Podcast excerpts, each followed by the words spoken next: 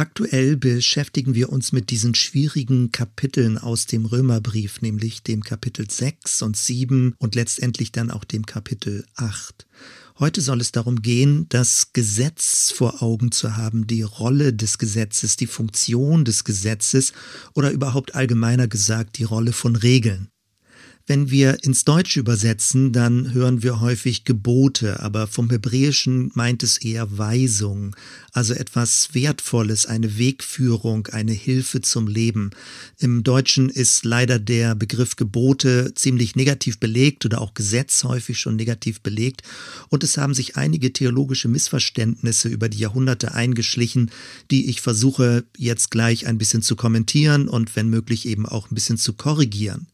Weil immer wenn wir über das Thema Gesetz nachdenken, dann kippt es entweder in die Richtung gesetzlich werden, dass es also so bestimmte Regelkataloge gibt, die dann eingehalten werden sollen, auch in christlichen Gemeinden oder bestimmten christlichen Milieus, oder als Gegenbewegung dazu, dass es so ganz liberal wird, dass jeder einfach so entscheidet, was er für sich so gut findet und es gar keine richtigen Rahmenbedingungen mehr gibt. Beides sind, so wie ich denke, also Extreme in falsche Richtung, etwas, was etwas falsch verstanden hat, sonst würden diese Extreme in der Form gar nicht zustande kommen. Wir werden uns also mit Missverständnissen beschäftigen, zwischendurch denn auch Abschnitte oder einzelne Verse aus dem Kapitel 7 des Römerbriefes lesen und all das immer mit dieser Überschrift Wozu Gebote, wozu das Gesetz, was sagt die Bibel dazu oder spezieller hier jetzt, was sagt Paulus dazu. Wir werden uns gewisse Linien in der Bibel ansehen, ich werde kleine Anwendungsbeispiele bringen und dann zum Schluss eine ausführliche Zusammenfassung machen. Starten wir jetzt also mit Missverständnissen. Missverständnisse rund um das Thema Gesetz und Gebote. Missverständnis Nummer eins. Manchmal hört man das, dass Leute sagen, ja, im Alten Testament würde das Gesetz noch eine Rolle spielen, aber im Neuen Testament, da ist Freiheit. Und dann wird zum Beispiel der Vers zitiert, wo der Geist des Herrn ist, da ist Freiheit. Und gemeint ist dann häufig, wenn Leute das so zitieren, dass sie sagen, ja, alle Einschränkungen sind jetzt nicht mehr so nötig, also alles, was ein bisschen beengt oder was gewisse Vorgaben macht, das würde ja nicht mehr dem Neuen Testament entsprechen, sondern da geht es es ja um Freiheit, um Freiheit im Geist oder Freiheit ganz allgemein.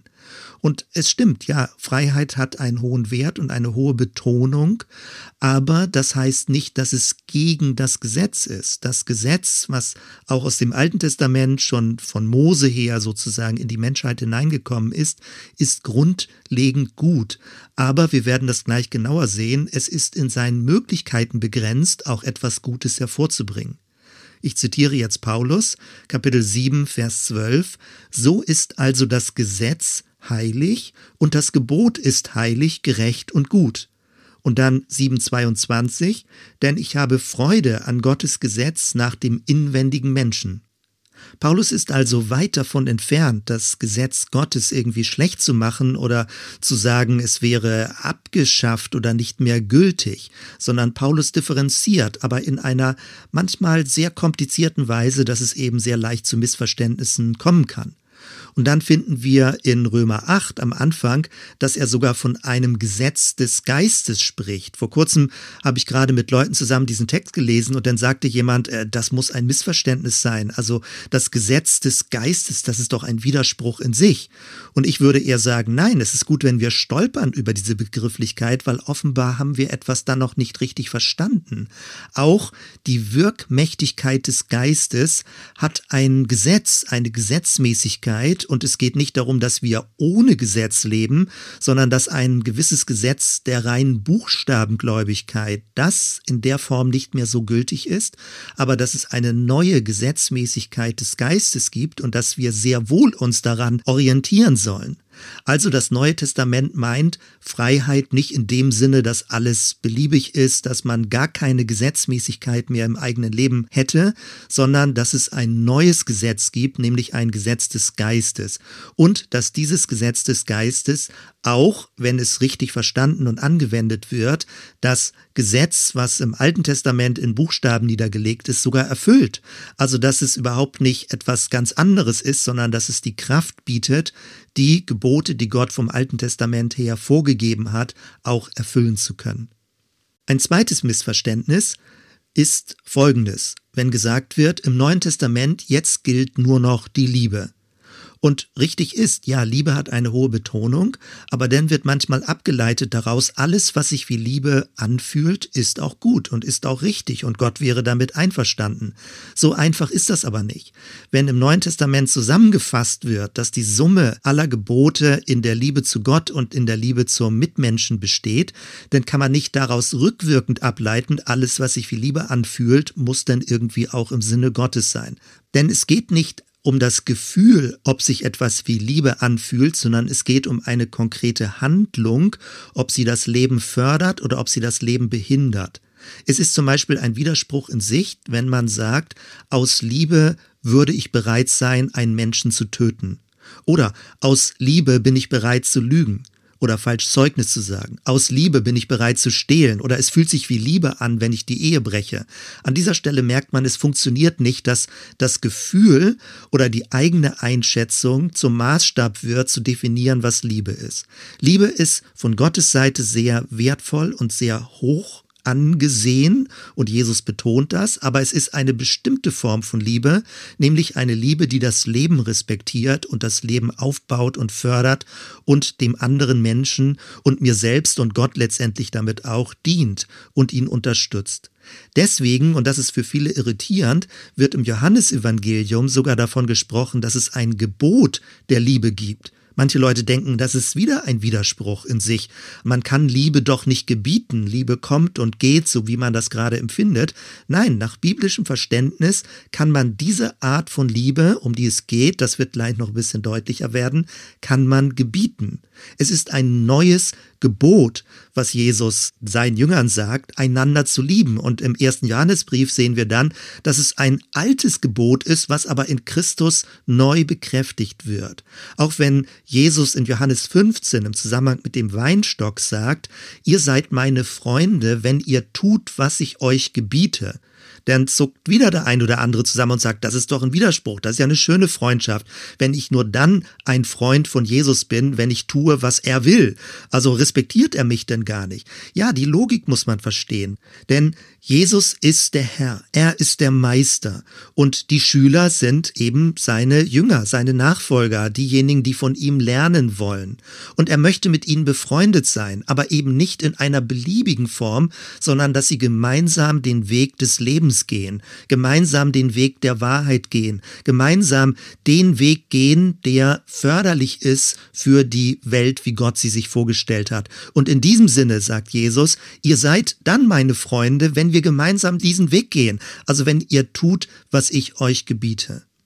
Ein drittes Missverständnis lautet folgendermaßen. Man sagt, im Neuen Testament ist die Gnade groß. Die Gnade überwiegt alles und deswegen ist alles erlaubt. Und auch hier wieder, ja, das stimmt, die Gnade ist wichtig und ist sehr bedeutsam, aber Paulus wehrt sich im Römerbrief schon dagegen, Römer 6, wir haben es gelesen, wenn er sagt, die Gnade darf nicht dazu missbraucht werden, nämlich dass der alte Mensch einfach sagt, ja, jetzt ist wohl alles erlaubt, Gott vergibt immer und ich bin immer begnadigt. Nein, dieses alte, egozentrierte, destruktive Wesen in uns drin wird gerade nicht begnadigt, sondern das stirbt oder besser gesagt ist mit Christus schon schon gestorben am Kreuz.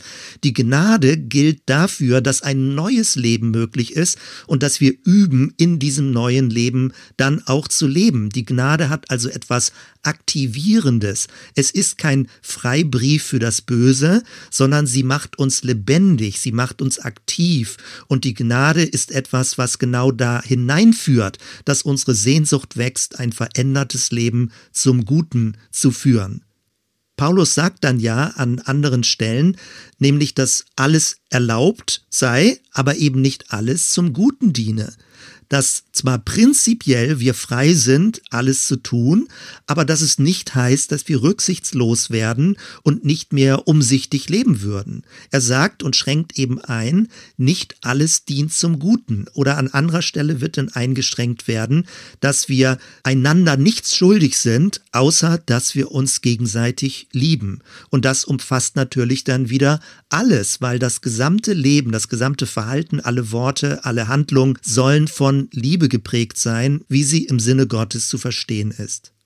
Paulus sagt also nach wie vor, jetzt Römer 7, Vers 4, also seid auch ihr, meine Brüder und Schwestern, dem Gesetz getötet, also diesem anklagenden Gesetz, was uns innerlich vernichtet, nämlich getötet durch den Leib Christi, so dass ihr einem anderen angehört, nämlich dem, der von den Toten auferweckt ist, damit wir Gott Frucht bringen. Also es bleibt nach wie vor bestehen, dass all das, was Gott an seinem Willen offenbart hat, das Gesetz, die Gebote, die Weisung, es ist dazu da, dass wir Frucht bringen.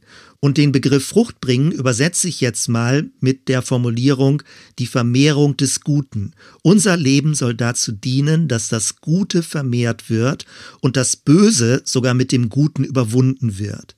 Paulus nennt das in Römer 6, dass wir unseren Körper als Werkzeuge für die Gerechtigkeit zur Verfügung stellen sollen. Und noch ein weiteres Missverständnis, nämlich insbesondere im Zusammenhang mit Römer 7.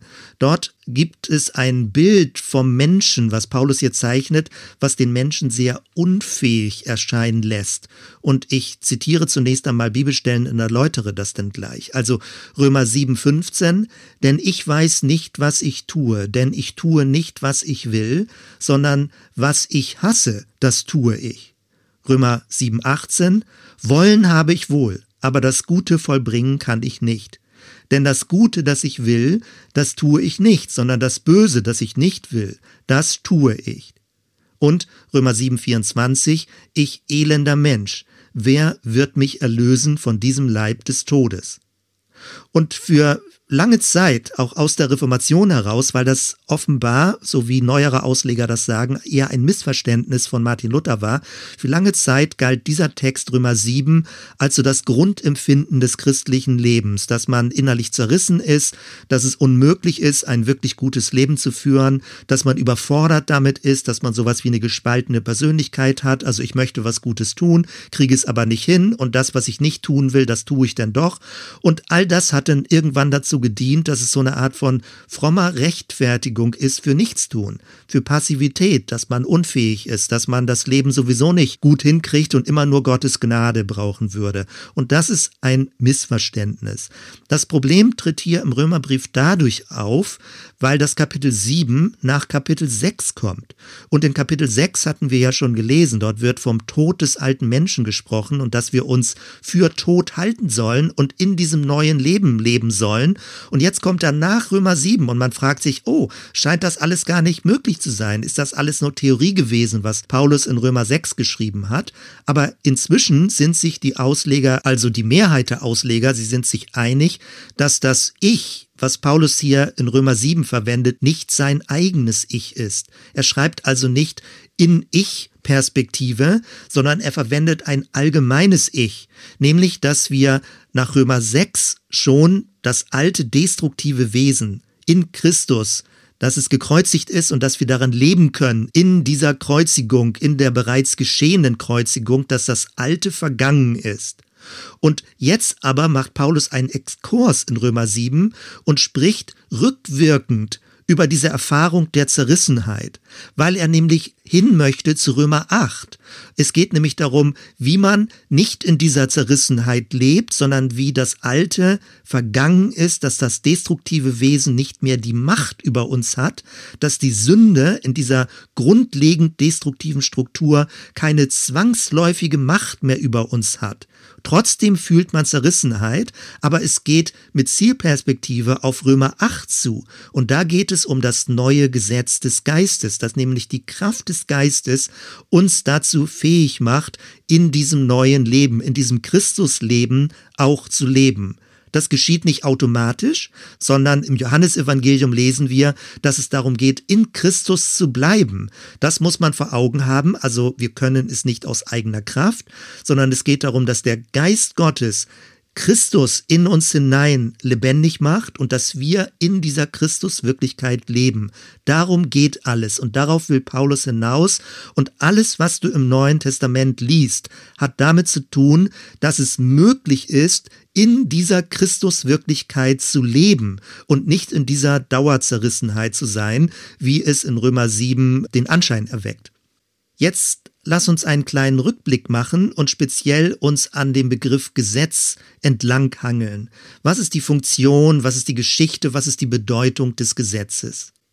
Kurz ein paar Notizen dazu. Zum einen, Gott will eine geheilte Welt. Diese Welt ist an vielen Stellen schön und wertvoll, aber eben auch an manchen Stellen sehr zerrissen und zerbrochen. Gott möchte, dass diese Welt geheilt wird und er hat einen Anspruch, er hat eine Idee, er hat eine Vorstellung davon, wie es anders und besser sein kann. Das muss man immer im Hinterkopf behalten. Und jetzt haben wir die Ausgangslage, dass der geschaffene Mensch nicht automatisch das Gute tut, sondern auch eine gewisse Freiheit hat, Böses zu tun. Der Mensch ist keine Maschine. Er hat eine gewisse Freiheit, sich für das Gute oder auch für das Böse zu entscheiden. Menschen sind eben nicht nur Tiere, die entsprechend von Instinkten handeln, sondern haben auch einen freien Geist. Und durch das, was die Bibel Sündenfall nennt, ist diese Vertrauensbeziehung zu Gott zerbrochen, dass der Mensch tendenziell immer dahin driftet, auch Dinge zu tun, die destruktiv sind und nicht alles zu tun, was Gott vorgegeben hat, weil er Gott nicht mehr wirklich glaubt, dass das was Gutes ist, was Gott von ihm erwartet. Diese Entfremdung ist der Ursprung für ganz viel Böses, was geschieht. Und damit steht Gott vor einem Problem. Er möchte den Menschen auf der einen Seite nicht manipulieren, nicht zwingen, nicht kontrollieren, nicht zu einer Maschine machen oder immer nur drohen. Und irgendwie möchte er doch sagen, es müsste anders sein. Ich bin damit nicht einverstanden, wie ihr als Menschen lebt. Du kennst die Geschichte von der Sinnflut, wo Gott sagt, es reicht jetzt, es funktioniert nicht mehr. Dann sagt Gott aber durch den Regenbogen, ich werde so etwas nie wieder tun. Es bringt nichts, Menschen, die Böses tun, zu vernichten. Ich möchte den Menschen an sich verändern. Ich möchte ihn von Grund auf verändern, dass er das Gute tun möchte, aus sich heraus das Gute tun möchte. Und Gott beginnt damit, dass er Gebote gibt. Das ist aber gewissermaßen von außen den Willen Gottes an den Menschen herangetragen. Und er erlässt nicht Gebote für die ganzen Menschen, sondern er erwählt sich das Volk Israel wie ein Prototyp, ein Volk, das mit ihm zusammenleben und arbeiten möchte. Und genau das finden wir in den fünf Büchern des Mose, nämlich am Ende im fünften Buch Mose, dass es um Segen und Fluch geht, dass Gott dem Volk vorlegt, wähle, möchtest du die Seite oder die Seite, aber dann wirst du auch die Konsequenzen tragen. Wähle, welchen Weg du gehen willst. Und in diesem Sinne sind Gebote auch Angebote. Es sind zwar Verbote, aber auch Menschen können Gebote ausschlagen. Sie müssen die Regeln nicht befolgen. Aber das Volk Israel mit all dem, wo drin es gescheitert ist und wie es Umwege gegangen ist und wie es um Vergebung gebeten hat und Neuanfänge gemacht hat, unterm Strich lesen wir in dem Psalm ganz stark, zum Beispiel Psalm 119, dass es eine Ehre ist, die Weisungen Gottes empfangen zu haben, dass das Volk das als Orientierung versteht, ein Privileg, also Gebote nicht als etwas Anstrengendes, was Negatives, was mich einengt, sondern eher als Richtungsweisung, als etwas, was erfüllbar ist, wo Gott einen Weg weist wie mit Leuchtfeuern. Wir lesen das im Psalm 119, Vers 5, wenn dort steht, Dein Wort ist meines Fußes Leuchte und ein Licht auf meinem Wege. Es geht um diese Gebote, um das Wort Gottes, was wie Licht auf dem Weg ist, den Licht erleuchtet, wie Weisheit, wie Weisung. Das muss man auch immer im Hinterkopf behalten, weil in manchen heutigen christlichen frommen Milieus wird das Gesetz immer nur negativ gesehen. Aber das Volk Israel hat es unterm Strich als was super wertvolles, positives, wertschätzendes empfunden und sich geehrt gefühlt, dass Gott ihm diese Weisung gegeben hat. In diesem Sinne hat auch Jesus gelehrt. Er war ein jüdischer Rabbi, der unkonventionell nicht in den Synagogen, sondern durch Umherwandern gelehrt hat. Und an der einen Stelle wurde er provoziert und Leute fragten ihn, ja, was ist denn nun die Summe aller Gebote?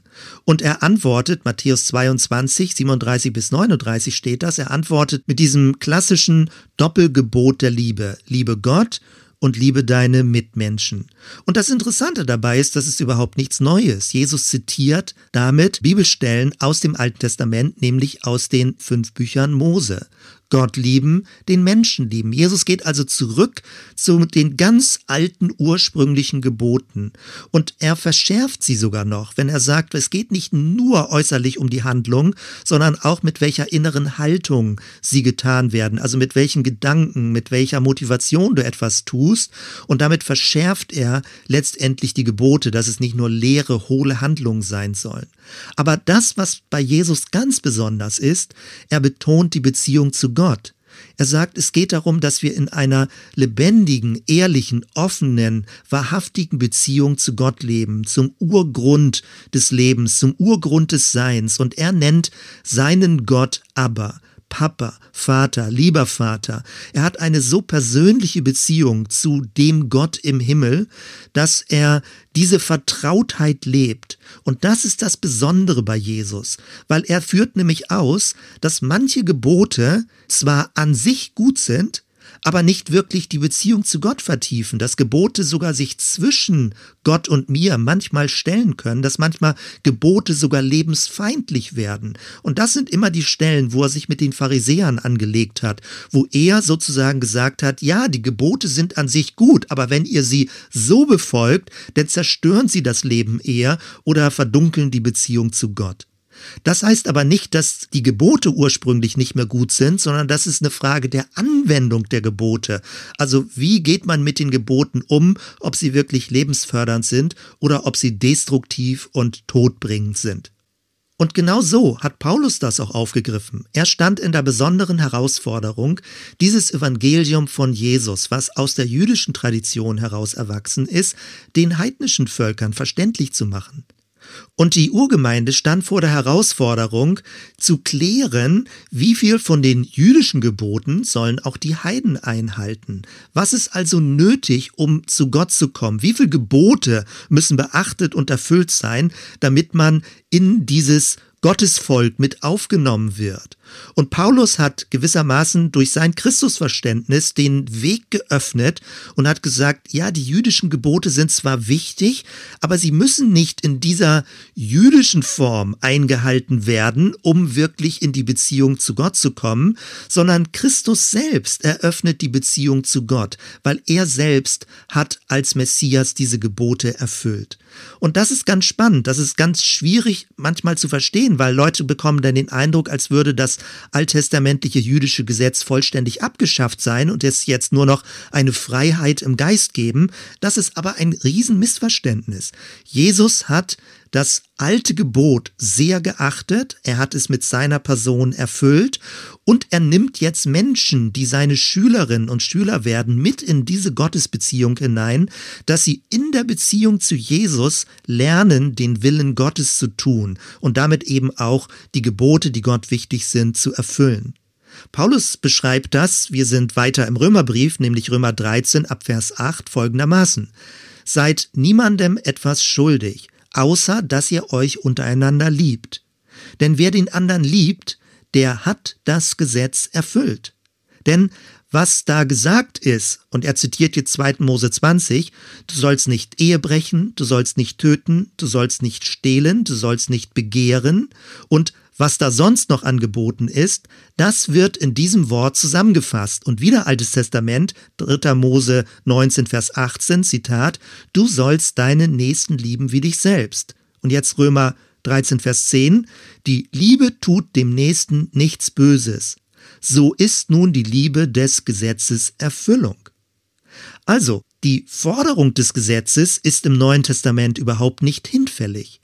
Es geht nur vielmehr darum, dass das Gesetz nicht mehr äußerlich als Forderung an uns herantritt, sondern durch Christus, durch den Geist Christi in unser Herz hineinkommt, dass wir von innen her bereit werden, auf Gott zu hören und das Gute zu tun. Es geht also darum, dass die Erfüllung des Gesetzes im Neuen Testament besser möglich wird, nämlich durch die Gegenwart des Geistes. Und damit nochmal zurück zum Stichwort, welche Funktion hat das Gesetz? Wenn Paulus das in Römer 7 auch schreibt, jetzt in Bezug auf Gesetz oder dann auch im Galaterbrief, die Kapitel 3 und 4 dort, dann geht es um eine rückwirkende Reflexion. Welche Rolle spielt das Gesetz jetzt noch für die heidnische Welt? Ist es einfach nur abgeschafft oder haben die Heiden, also die nichtjüdischen Völker, auch eine grundlegende Verpflichtung, sich an dem Gesetz auszurichten? Und das versucht Paulus in seinen Briefen immer neu mit immer wieder neuen Zugängen und Perspektiven zu differenzieren. Paulus sagt nämlich, das Gesetz ist gar nicht ursprünglich. Er sagt das in Galater 3, Galater 4. Abraham hatte noch gar kein Gesetz. Er lebte die Beziehung zu Gott allein durch dieses innere Herzensvertrauen, der Glaube, ein Vertrauen, eine Vertrauensbeziehung zu Gott. Und dann durch Mose erst kam das Gesetz. Das war aber erst ein zweiter, späterer Schritt, nämlich als das Volk anfing, ein Gemeinwesen aufzubauen und Gott ihm bestimmte Regeln und Gesetze gab, damit man als Menschen gut und sinnvoll zusammenleben kann. Jesus greift das ja auf und geht dann wieder zurück ganz zu den Anfängen. Deswegen wird Jesus auch im Hebräerbrief ein Priester in der Tradition des Melchisedek genannt. Also ganz, ganz weit zurück zu den Anfängen, wo eine direktere Beziehung zu Gott unmittelbar durch Vertrauen möglich ist. Die Gebote sind dann später dazu gekommen, um dem Ganzen eine Rahmenstruktur zu geben, damit es nicht zu Missverständnissen kommt und die Gesetze einem weitere Orientierung geben. Damit also weiter ein nächster Schritt. Das Gesetz, was wir in den Mosebüchern finden, ist zunächst einmal ein Gesetz für das jüdische Volk. Es ist nicht für die Heiden. Es ist ein Geschenk, eine Wertschätzung an das jüdische Volk. Und deswegen muss man auch vorsichtig sein, es zu schnell zu übertragen. Manche machen das, auch manche christliche Traditionen übertragen direkt das, was in den Mosebüchern stehen, eins zu eins in die heutige Zeit. Das haben wir auch bei verschiedenen Themenfeldern. Also wenn es zum Beispiel auch bei Homosexualität geht, dass Stellen aus den Mosebüchern ganz unmittelbar übertragen werden als allgemeingültig. So einfach geht das aber nicht. Denn es ist zunächst mal ein Gesetz an das jüdische Volk, an das Gemeinwesen im Judentum. Und dahinter steckt eine gewisse Art von Theologie, die nämlich meint, das jüdische Volk Israel wäre vorbei, hat abgewirtschaftet und jetzt wäre die Kirche das neue Israel. Man nennt das Substitutionstheorie oder Substitutionstheologie, nämlich dass das neue Israel die Kirche ist und in diesem Verständnis macht jetzt das neue Israel einen Rückgriff auf die fünf Bücher Mose und übernimmt bestimmte Aussagen dort eins zu eins in die heutige Zeit. Das ist aber eine Art von christlicher Übergriffigkeit. Das Alte Testament ist für das Judentum ja nicht das Alte Testament, sondern es ist ihre Bibel. Es ist die erste Bibel, so könnten wir es aus unserer Sicht sagen, und das Neue Testament ist die zweite Bibel, eine gewisse Fortsetzung, eine Art von Interpretation dieser ursprünglichen jüdischen Bibel. Und in diesem Sinne muss man sehr vorsichtig sein, bestimmte Gebote und Weisungen, die wir im Alten Testament lesen, so ganz direkt in die heutige christliche, heidenchristliche Welt zu übertragen. Und doch geht Paulus im Römerbrief, Römer 1 und 2, darauf ein, dass er sagt, die Heiden haben irgendwie auch ein Verständnis von Gut und Böse in sich drin. Also wenn sie die Schöpfung sehen, wenn sie Ehrfurcht haben vor dem, der das geschaffen hat, oder auch wenn sie ihr Gewissen spüren und merken, es gibt richtig und falsch, es gibt Gut und Böse. Nun, sicher, das Gewissen kann verzerrt sein, es kann verprägt sein, aber dass es überhaupt so etwas wie ein moralisches Grundempfinden im Menschen gibt, zeigt doch, dass es eine Art von Gebot, eine Art von Gesetzmäßigkeit, eine Art von Anspruch gibt an unser Leben, dass wir nicht einfach nur alles so laufen lassen und destruktiv in den Tag hinein uns benehmen. Die Funktion des Gesetzes wird ja dann letztendlich zusammengefasst in dieser Summe, wie ich das schon eben erwähnt habe, Gott zu lieben und den Menschen zu lieben. Das ist aber manchmal auch zu abstrakt und zu allgemein. Ich finde es viel besser, sich das klar zu machen. Das Gesetz zielt darauf, dass etwas lebensförderlich ist.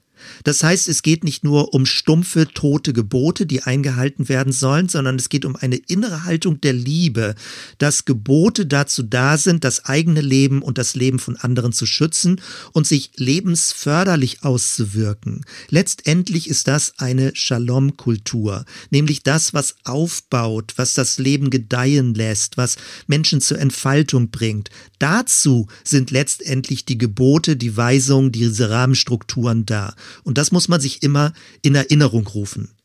Wenn man es ganz kurz zusammenfassen will, das ist für mich immer so eine hilfreiche Regel, die ist sehr kurz und auch sehr vereinfacht, aber trotzdem gut, um in Erinnerung zu behalten. Das Gesetz hat drei Funktionen und man kann sich das mit diesem Sprachspiel merken. Erstens Riegel, zweitens Spiegel, drittens Regel. Das kurz mal erläutert. Also, das Gesetz ist ein Riegel gegenüber dem Bösen. Es braucht an manchen Stellen offenbar Sanktionen. Es braucht Strafen im Gemeinwesen, wenn Menschen so egozentriert, so rücksichtslos, so selbstbezogen, so gewalttätig sind, dann muss das irgendwie eingedämmt werden. Vielleicht nicht unbedingt durch Strafen, die irgendwie willkürlich sind, das natürlich auf keinen Fall, aber es braucht irgendeine Art von Grenzen, es braucht irgendeine Art von Kontrollmacht, es braucht irgendeine Art von Unterbindung, von Unterbrechung dieser Gewalt. Deswegen braucht es Gesetze und Gebote, die sagen, nein, so soll es nicht sein. In diesem Sinne gibt es also das Gesetz als Riegel. Das zweite, das Gesetz oder die Gebote sind ein Spiegel. Römer 7, Vers 7, dort sagt Paulus, was wollen wir hierzu sagen? Ist das Gesetz Sünde? Das sei ferne. Aber die Sünde erkannte ich nicht außer durchs Gesetz. Denn ich wusste nichts von der Begierde, wenn das Gesetz nicht gesagt hätte, du sollst nicht begehren.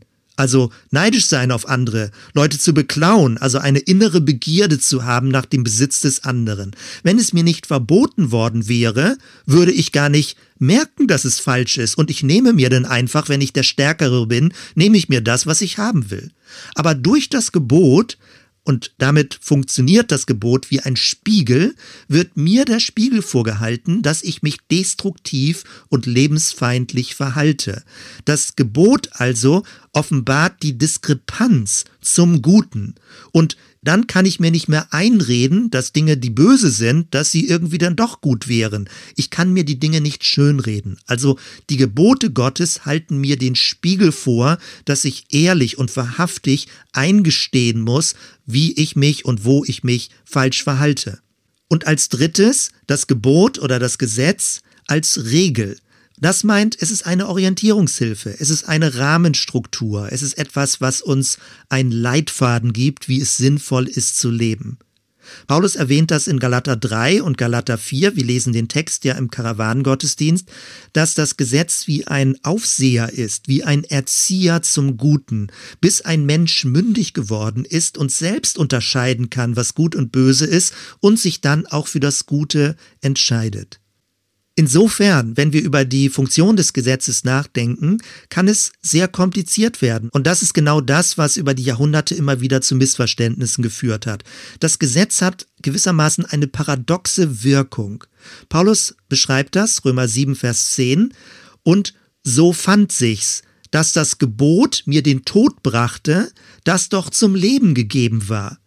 Das Gesetz also sollte das Gute hervorbringen, hat aber Böses erzeugt. Und da fragt man sich, das ist doch komisch. Warum hat Gott das nicht besser hingekriegt? Das macht es so schwierig. Das heißt, Gott wollte mit dem Gesetz und mit den Geboten etwas Gutes, aber indem er diese Gebote erlassen hat und die Menschen von außen diese Gebote hören, regt sich in ihnen drin Widerspruch. Und das ist gemeint mit dieser Macht zum Bösen, mit dieser Macht der Sünde, dass wir gerade durch ein Außengesetz innerlich anfangen, uns zu verweigern, uns zu widersprechen. Das heißt also sogar, dass Gesetze, die an sich gut sind von außen, manchmal sogar Böses produzieren. Das wird dann ganz schräg, weil Leute dann noch mehr Gesetze übertreten, noch mehr den Eindruck haben, sie müssten sich jetzt dagegen wehren und das Gesetz sie zum Bösen sogar reizt. Und Sie damit sogar sagen, das Gesetz an sich wäre böse. Das ist das Paradoxe dabei. Das heißt also, wenn jemand dir sagt, was an sich gut ist, dir also sagt, was du nicht tun sollst, dann kann es sein, dass du besonders herausgefordert bist, besonders gereizt wirst, besonders innerlich, sag ich mal, aufbegehrst, um das jetzt zu tun, was dir verboten wurde. Das ist das Seltsame an den Geboten Gottes. Je mehr Verbote, desto mehr Übertretungen. Und nicht nur, weil die Übertretungen dann an die Oberfläche kommen, sondern manchmal geschehen sogar quantitativ mehr Übertretungen, wenn Verbote erlassen werden. Das ist auch das Komplizierte bei unserer gesellschaftlichen Gemeinwesen, Gesetzgebung, dass es eine ganz paradoxe Dynamik gibt. Je mehr Gesetze es gibt, je mehr Verbotsschilder es gibt, je mehr erlassen wird, was man alles nicht tun darf, desto mehr werden Leute gereizt, mit Gegengewalt zu reagieren und dann gewisse gewisse Delikte und Vergehen und Verbrechen zu tun. Das ist ganz schräg. Deswegen braucht es eine Balance. Mehr Gebote führen nicht automatisch zu mehr des Guten. Ein kleiner Mini-Exkurs, ein Beispiel. Ich habe von einer Geschichte gehört in den Niederlanden, wie ein kleines Dorf ein Experiment gemacht hat, die Ampeln abzuschaffen. Also, dass man nicht mehr rot, gelb, grün hat und wenn du grün hast, hast du das Recht zu fahren und wenn du rot hast, musst du gefälligst stehen bleiben. Also nicht mehr diese Außensteuerung, sondern diese Ampelsysteme abgeschafft haben und nur noch Kreisverkehr gemacht haben. Kreisverkehr in dem Sinne, dass jeder darauf achten muss, ob jetzt ein anderes Auto kommt, ob er reinfahren darf in den Kreisverkehr. Man muss rücksichtsvoll fahren, man muss umsichtig fahren. Und das Interessante war, mit Abschaffung der Ampelsysteme und mit Einführung des Kreisverkehrs sind weniger Unfälle passiert weil plötzlich alle Leute herausgefordert waren, mündig zu sein, mitzudenken, umsichtig zu leben und nicht ihr Recht einzufordern, wenn sie grün haben oder auf andere mit Fingern zu zeigen, wenn sie die rote Ampel missachten. Also ein äußeres Regelsystem kann sogar dazu führen, dass es viel Missstimmung in einer Gesellschaft, in einer Gruppe gibt, wenn es zu viele Regeln gibt, wenn es zu viele Vorgaben gibt, wenn es zu viele Gebote gibt, dann wirken sich die Gebote manchmal eben eben nicht mehr zum Guten aus, sondern fangen an, eine Negativspirale einzuleiten. Das Gesetz ist also an sich gut, jetzt Gottes Gesetz, bringt aber seltsamerweise irgendwie den Tod. Und das ist das, wo man sich die Haare raufen kann. Deswegen gibt es das Neue Testament, um dieses Problem zu lösen. Paulus schreibt in Römer 7, Vers 11, denn die Sünde nahm das Gebot zum Anlass und betrog mich und tötete mich durch das Gebot. Also diese innere Sündensteuerung in mir drin benutzt das gute Gebot, um mich selbst so anzuklagen und mich so innerlich zu vernichten und zu zerstören, dass ich letztendlich innerlich sterbe. Römer 7, Vers 13, ist dann, was doch gut ist, mir zum Tod geworden? Das sei ferne, sondern die Sünde, auf dass sie als Sünde sichtbar werde, hat mir durch das Gute den Tod gebracht, auf dass die Sünde über alle Maßen sündig werde durchs Gebot. Also das Gebot was an sich gut ist, bringt die destruktive Ego-Struktur des Menschen an die Oberfläche, dass nämlich der alte Mensch sogar das gute Gebot benutzt, um mich selbst weiter zu zerstören, mich anzuklagen und mich selbst zu vernichten. Das ist das Schräge, diese paradoxe Wirkung des Gesetzes und die paradoxe Wirkung von Geboten. Und doch bleiben Gesetze nötig in unserer Welt. Wie eine notwendige Krücke, wie ein Stützkorsett brauchen wir Gesetze. Aber nie so, dass die Gesetze selbst herrlich unantastbar sind, sondern die Gesetze, alles was es an Gesetzen gibt, sollen Hilfe zum Leben sein. Und das Ideal, was wir im Neuen Testament finden, ist, dass durch den Geist Gottes Gottes Wille, Gottes Gebote in unser Herz hineingeschrieben werden, dass wir also aus eigenem Antrieb freiwillig gerne rücksichtsvoll leben, dass wir gerne umsichtig uns verhalten und eben nicht der Egoismus oder die Selbstzentriertheit unsere oberste Norm ist. Das Ziel ist also, dass Christus in uns drin Christus lebendig macht und dass wir in dieser Bindung zu Jesus als Person ein Schüler, eine Schülerin sind, ihn als Autorität, ihn als Meister akzeptieren und seine Art zu leben, seine Herzenshaltung, seine Gottesbeziehung, dass wir das in uns hineinnehmen, aufnehmen und von ihm daran Anteil bekommen.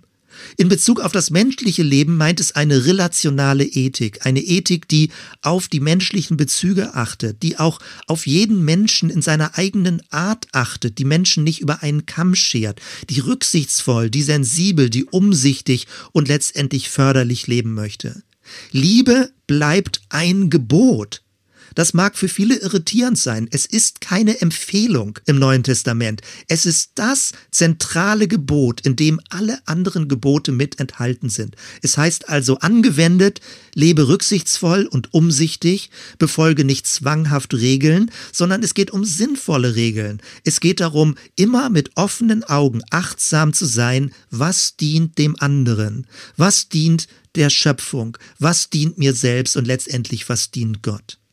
Um das ein kleines bisschen anschaulicher zu machen, zwei Beispiele. Das Beispiel, was ich immer gerne verwende, ist das einer roten Ampel. Also wenn man tagsüber öffentlich im öffentlichen Raum viele Menschen, Autos, Kinder, die mit Fahrrädern umherfahren oder Eltern, die sie an der Hand halten.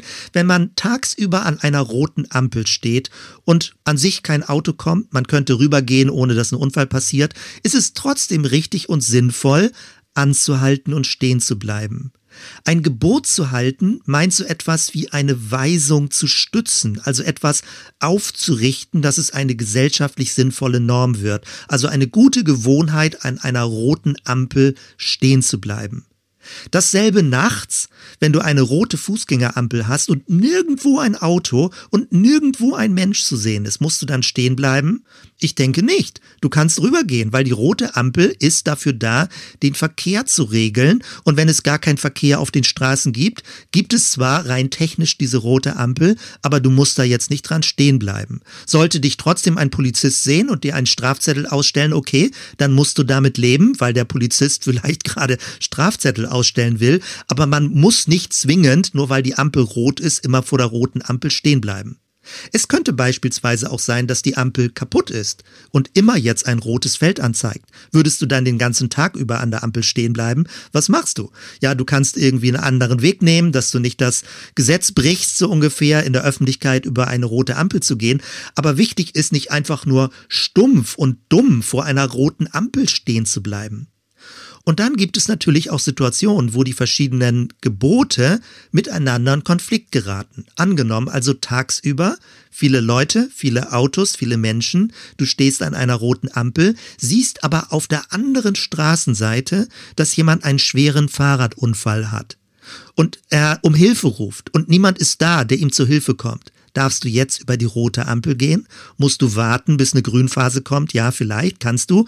Aber du könntest auch dieses Gesetz brechen, an der roten Ampel stehen zu bleiben, um jemandem zu Hilfe zu kommen. Also, dass eine höhere Wertigkeit dir erlaubt, ein niederwertiges Gesetz zu brechen. Natürlich musst du aufpassen, dass kein Unfall passiert, während du über die Straße läufst, aber es ist wichtig, jemandem zu helfen. Das heißt, Regeln sollen sinnvoll sein. Sie sollen nicht uns zwanghaft machen, dass wir zwanghaft immer nur alle Regeln befolgen müssen, sondern wir sollen mitdenken, dass wir die Regeln sinnvoll befolgen. Und es ist auch nötig, in Bezug auf uns selbst unsere innere Widerspenstigkeit zu reflektieren, dass wir nicht immer reflexartig gegen jede Art von Regeln sind. Weil manche Regeln sind einfach sinnvoll und es ist nicht schlimm, wenn ich sie auch einfach nur befolge und tue. Da fällt mir kein Zacken aus der Krone, man darf auch einfach nur mal Regeln befolgen, ohne immer gleich zu widersprechen. Die große Leitfrage lautet bei allem, was fördert das Leben? Was fördert das Zusammenleben? Und wir sind mittendrin, also ein bisschen abstrakt formuliert, in diesem gesellschaftlichen Experiment, nämlich Corona-Regeln. Welche Regeln sind sinnvoll, welche Regeln sind unsinnig? Unsere Gesellschaft macht seit einem Jahr, Experiment ist vielleicht ein bisschen zu flapsig formuliert, weil das alles so ernst ist und so bedrohlich ist, aber eine ganze Gesellschaft übt wie sie mit welchen Regeln umgeht, welche Regeln nötig sind und wann es zu viel Regeln sind, wann man Regeln wieder abschaffen muss. Also am Anfang war es der Versuch, mit Einsicht klarzukommen, dass Leute von sich aus Abstand halten. Das klappte dann an vielen Stellen nicht. Dann wurden Masken eingeführt, dann gab es die ersten Verbotsschilder, dann gab es die Aha-Regeln, dann gab es Kontrolleure, die das überprüft haben, wenn man zum Beispiel in der Straßenbahn fährt, weil eben nicht alle sich dran gehalten haben und die ganz paar wenigen, die sich eben nicht an die Regeln gehalten haben, haben, haben förmlich erzwungen, dass jetzt Regeln kontrolliert wurden. Das ist eine ganz schräge Dynamik. Das heißt, je mehr Leute an bestimmten Stellen Widerstand leisten, desto mehr geht es dann um Kontrolle, dann schaukelt sich dieser ganze Mechanismus hoch und je bedrohlicher das ganze Szenario dann auch noch ist, fordern Leute immer klarere Vorgaben bis hin, also wenn es ganz schlecht läuft, dass eine autoritäre Regierung kommt, die bestimmte Gesetze durchsetzt, im schlimmsten Fall sogar mit Polizei oder sogar Militärgewalt, dass es um schnelle Entscheidungen geht, dass die Exekutive schnell irgendwie Wirkung zeigen muss und dass es Sanktionen gibt, dass Abweichler bestraft werden müssen. Und wenn man nicht aufpasst, dann läuft diese ganze Dynamik immer mehr in ein stärkeres Regelsystem rein. Immer mehr Regeln, immer mehr Kontrollen, immer mehr Überprüfungen, die an sich gut gemeint sind, aber anfangen das ganze Leben abzuschnüren und einem die ganze Luft wegzunehmen. Und irgendwann muss man sich die Frage stellen, wie viele Regeln sind eigentlich gut und wie viel Missachtung von Regeln können wir als Gesellschaft aushalten. Das ist ganz kompliziert und wir sind ja mittendrin in diesen ganzen Diskussionen, wenn überhaupt noch darüber diskutiert wird, weil die Fragen sind berechtigt. Hier sind es ja jetzt Menschen, die die Regeln aufstellen und nicht Gott, die die Regeln aufgestellt hat. Und wenn Menschen Regeln aufstellen, dann sind die Fragen sehr berechtigt. Wer hat die Macht, diese Regeln aufzustellen oder zu verändern? Wer darf sie wieder abschaffen? Woran misst sich der Sinn der Regeln? Also wie begründet man diese Regeln? Begründet man sie einfach durch eine irgendwie allgemeine Meinung oder durch wissenschaftliche Forschung oder was sind die Grundlagen, um Regeln aufzustellen für eine ganze Gesellschaft? Dann die Frage, wie wird Regelabweichung behandelt? Also Darf es Strafen geben? Wie doll sollen die Strafen sein? Was ist eine Art von Verhältnismäßigkeit? Oder darf man überhaupt Regeln brechen? Ist es manchmal sogar sinnvoll, auch an bestimmten Stellen, zu bestimmten Orten, zu bestimmten Zeiten die offiziellen Regeln gerade nicht einzuhalten? Gibt es also auch unsinnige Regeln? All das sind Fragen, mit denen man sich beschäftigen muss. Aber letztendlich geht es immer darum, dass solche allgemeinen Vorgaben helfen sollen, das Leben zu bewahren, zu schützen, zu fördern, zu unterstützen, aber auch von staatlicher Seite, Gesetze können nie alles kontrollieren. Wenn Menschen nicht innerlich eine gewisse Logik nachvollziehen können, versuchen sie immer auszuweichen, immer so Nischen zu finden, wo sie dann doch irgendwie noch grob das Gesetz einhalten, aber dann ihre eigenen Möglichkeiten finden, irgendwie da dran drumherum irgendwie auch zu kommen. Deswegen ist das, und das finden wir im Neuen Testament schon, und das ist sehr spannend. Es geht darum, dass man sinnvolle, förderliche Gesetze und Gebote hat, wo Menschen aus einer inneren, aus einer intrinsischen Motivation heraus diese Gesetze und Gebote auch befolgen wollen, also mitdenken und verantwortungsvoll leben wollen, damit es eben nicht so viel Außenkontrolle gibt, sondern dass es aus einem inneren Verständnis heraus sinnvoll ist, bestimmte Dinge zu tun. Die Leitfrage, ich wiederhole das jetzt schon mehrfach, ist, was dient dem anderen? Was schützt ihn? Was fördert mein Leben? Was fördert das Leben der anderen? Was fördert insgesamt das Leben der Gesellschaft? Und eben nicht, wie kann ich am klügsten, am kreativsten, am pfiffigsten die bestehenden Gesetze umgehen? Wenn wir das so allgemein bedacht haben, dann kann man auch sehr schnell daraus den Sinn von Gemeinde verstehen. Gemeinde, christliche Gemeinde ist ein Lernraum, der an Jesus orientiert, gemeinsam das Leben lernen möchte. Und es ist eben auch ein sozialer Lernraum, wo wir lernen, mündig zu sein, Rücksicht zu nehmen, umsichtig zu sein, engagiert zu sein, nicht passiv irgendwie nur mit Fingern auf andere Leute zu zeigen, sondern eigenverantwortlich, vorbildlich zu leben.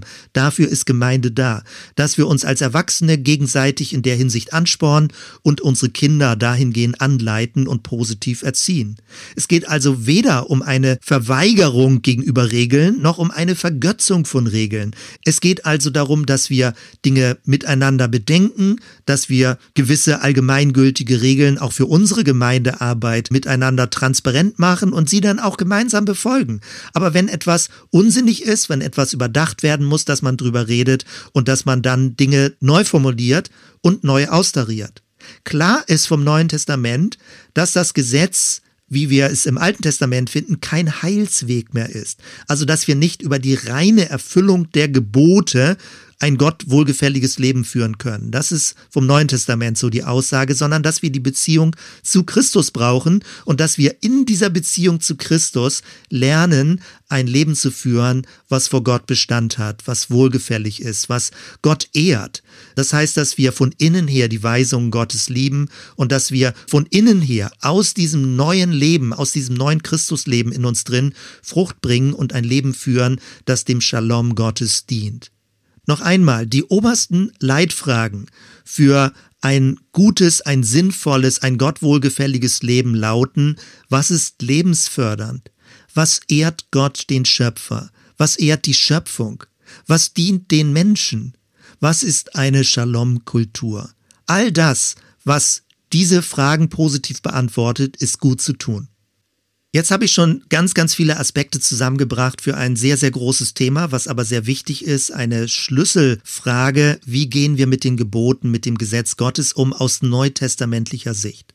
Und ich möchte es jetzt ganz zum Schluss nochmal in einem Geschwindigkeitsdurchgang zusammenfassen und verschiedene Aussagen in so eine gewisse Reihenfolge bringen. Zehn Punkte. Das erste. Die Weisungen Gottes sind gut und heilig. Sie sind ein Weg zum Leben. Das zweite das Gebot und die Gesetze Gottes, die zeigen den Anspruch an unserem Leben. Sie offenbaren die Differenz, also die Luft nach oben. Sie halten uns den Spiegel vor, aber sie haben eben keine Kraft, das Gute hervorzubringen.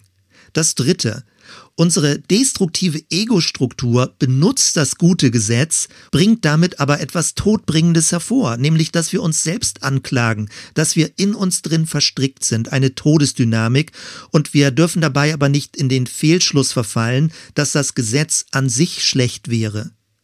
Das vierte, die Inhalte des Gesetzes sind im Alten Testament zunächst einmal speziell für das Volk Israel. Man darf die Dinge nicht so schnell eins zu eins für die heidnische Welt übertragen. Punkt 5. Im Neuen Testament aber gilt für die Heiden das, was vom Alten Testament bestätigt wurde also die zehn Gebote, wobei Jesus den Sabbat nicht so unmittelbar bestätigt als zwingend siebten Tag, der eingehalten werden muss, aber trotzdem ist es sinnvoll, diesen Tag der Anbetung, den Tag der Auferstehung, ein Tag der Unterbrechung, ein Tag der Ruhe, ein Tag der Regeneration, ein Tag, wo wir das Leben feiern und Gott die Ehre geben, diesen Tag sehr bewusst einzuhalten. Das sechste, Jesus ist es, der dieses vollkommene Gesetz Gottes vollkommen erfüllt hat. Er führt es zurück zum Ursprung. Er sagt, vom Anfang an war es so, dass wir durch die Gebote in einer Beziehung zu Gott leben sollen. Jesus ist der ultimativ Gerechte und an ihm richten wir uns aus. Das siebte, wenn wir in einer Beziehung zu Jesus leben, dann bekommen wir Anteil an seiner Gerechtigkeit. Also nicht unser Leben wird plötzlich super gut, sondern das neue Leben des Christus in uns drin verwandelt uns zum Guten.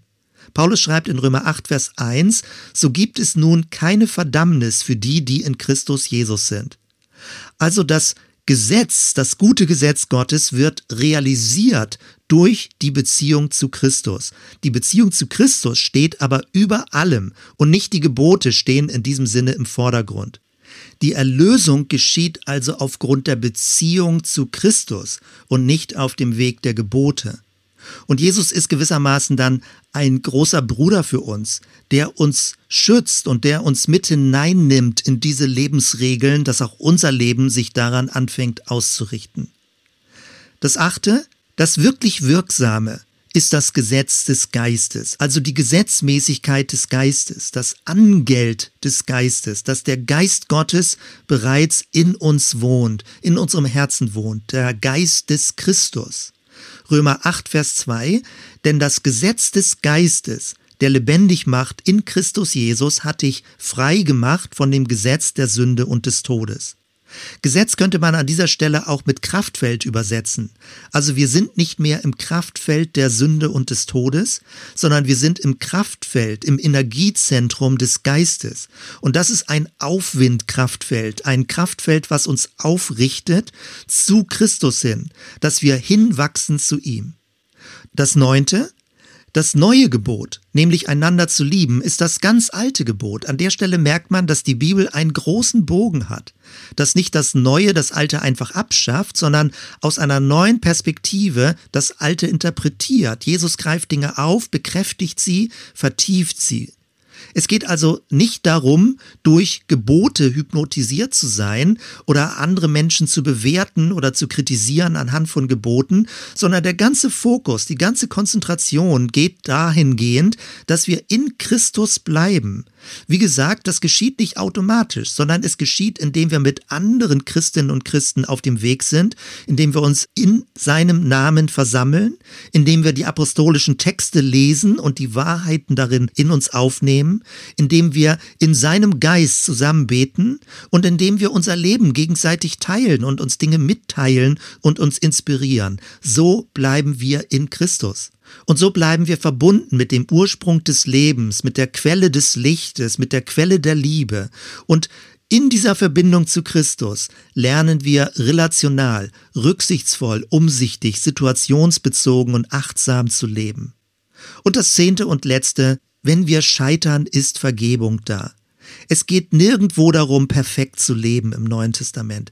Es geht aber auch nicht darum, in dieser inneren Zerrissenheit zu leben, sondern das neue Leben in Christus ist da. Und Paulus sagt, halt daran fest, das Alte ist in seiner Macht gebrochen, das Neue ist da, der neue Bund in Christus ist wirksam. Und jetzt geht es nicht mehr darum, zerrissen zu sein zwischen diesen Wirklichkeiten, sondern das Neue zu üben, das Neue einzuüben, dicht an Jesus dran zu bleiben, wie gesagt, zu Christus hinzuwachsen oder wie der Hebräerbrief sagt, dass wir in unserem Lebenslauf Aufsehen zu Christus, dem Anfänger und Vollender des Glaubens. In dieser Christusbeziehung realisiert und erfüllt sich der Wille Gottes und das Gesetz, wie es schon von Anfang an auch im Alten Testament zu finden ist und wie es auch bis in die heidnische Welt, also Teile des Gesetzes bis in die heidnische Welt nach wie vor gültig sind. Weil es geht darum, dass Gott den Shalom möchte, dass Gott eine geheilte Welt möchte, nämlich eine geheilte Beziehung zu Gott, dem Ursprung des Lebens, eine geheilte Beziehung zu mir selbst, dass ich versöhnt bin mit meiner eigenen Geschöpflichkeit, eine geheilte Beziehung zu anderen Menschen, dass ich umsichtig und rücksichtsvoll lebe und eine geheilte Beziehung zur Schöpfung, indem ich Gott, den Schöpfer, damit ehre, auch was für eine Art von Lebensstil ich führe. Das ist der ganz große Bogen. Und es sind jetzt viele einzelne Aspekte. Ich möchte das nicht nochmal wiederholen. Ich hoffe, dir erschließt sich ein Bild, wie wertvoll das Gesetz ist, aber dass das Gesetz nicht in dem Sinne dominant ist, dass es das Leben destruktiv macht, zerstört, sondern dass es aufbaut und dass es letztendlich darum geht, in einer tiefen, persönlichen, wahrhaftigen, täglichen Beziehung zu Christus und zu seinem Geist in uns drin zu leben. Ich möchte abschließen mit Gebet und mit einem Segen. Danke, Herr, für all das, was wir in deinem Wort finden, für diese Wertschätzung gegenüber deinem Wort, deinen Weisungen, den guten Geboten, alles, was lebensförderlich ist.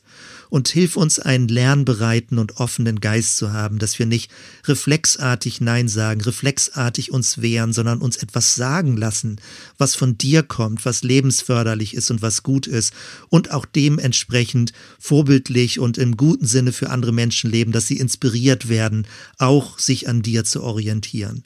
Danke, Jesus. Danke einfach für deine Energie, für dieses Kraftfeld des Geistes in uns drin und dass wir miteinander unterwegs sein können, dir zu folgen und uns in deinem Namen immer neu zu versammeln. Danke dafür. Danke für all das, was so an Kraft und Hoffnung und Perspektive und Inspiration durch dich jeden Tag neu in unser Leben hineinkommt.